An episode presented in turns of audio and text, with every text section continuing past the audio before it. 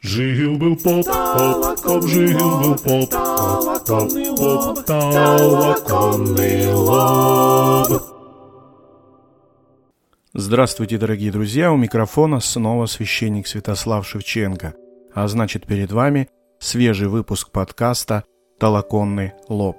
Сегодня мы с вами поговорим о том, почему же православные христиане так не любят молиться. Почему мы не любим молиться.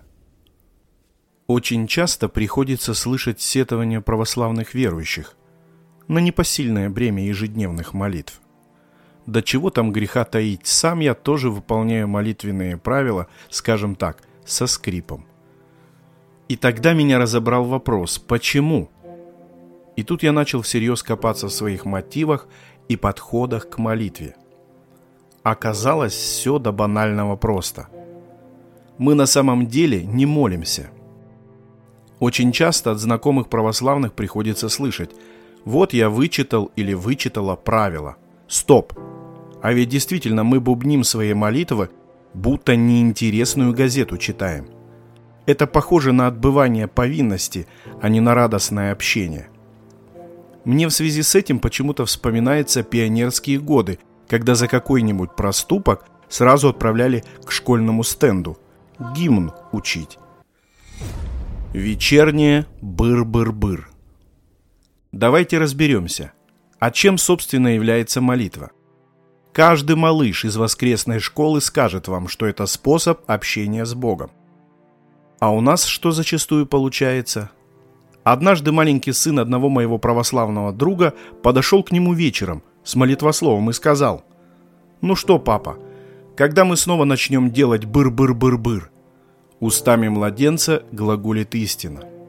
Вот у нас и получается не беседа с Богом, а сплошное быр-быр-быр. Потому и никакого удовольствия от молитвы мы не получаем, о чем хором свидетельствуют святые отцы.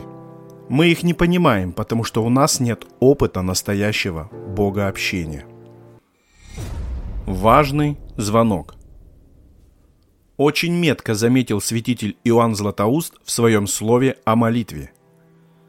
«Ты сам не слышишь своей молитвы, а хочешь, чтобы ее услышал Бог?» Ведь мы и вправду нередко не слышим своей молитвы. Одни губы шевелятся. Вот смотрите, представьте, что вдруг вам на сотовый телефон позвонил важный человек, в руках которого вся ваша судьба. Как вы будете с ним разговаривать? То-то же – Вряд ли мы будем отвлекаться и слушать в полухо говорящего на том конце связи, а будем, напротив, архи сосредоточены. Безвкусная жвачка. А вот еще пример. На минуту представьте, что вас приглашают на прием к главе государства. Неважно к какому. Вы одеваете самую лучшую одежду, какая у вас есть. Готовите речь, идете в парикмахерскую. И вот вы перед ним – и вдруг у вас звонит мобильник. А, забыл выключить. Но вы вместо того, чтобы извиниться и отключить сотовый, начинаете вдруг болтать о погоде с кем-то из друзей. Примерно то же самое происходит во время нашей молитвы. Мы готовы отвлечься на что угодно, что нам кажется интереснее разговора с тем, кто важнее любого президента – с годами мы просто обесцветили свою молитву, сделали ее безвкусной, словно жвачку, которую жуем уже несколько лет. Молитвенная гимнастика.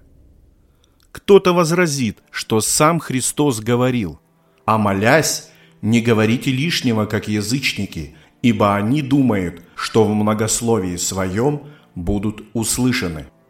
А утренние и вечерние молитвенные правила такие длинные, к тому же многих напрягает, что это нужно вычитывать каждый божий день, что очень муторно. А я вам скажу сейчас такую вещь. Закачаетесь. А ведь если мы оставим наши правила, то мы вообще перестанем молиться. Правило от слов «править», «выправлять». Молитвенное правило – это, если хотите, гимнастика, зарядка для души – ведь утренняя гимнастика или вечерний поход в тренажерный зал или на аэробику – это что? Это комплекс одних и тех же упражнений, которые предотвращают одряхление и заплывание жиром нашего тела. Так вот, без молитвенных правил и душа может одряхлеть и заплыть жиром. А оно нам надо? Жил-был поп, поп, жил-был поп, поп, поп, толоконный лоб.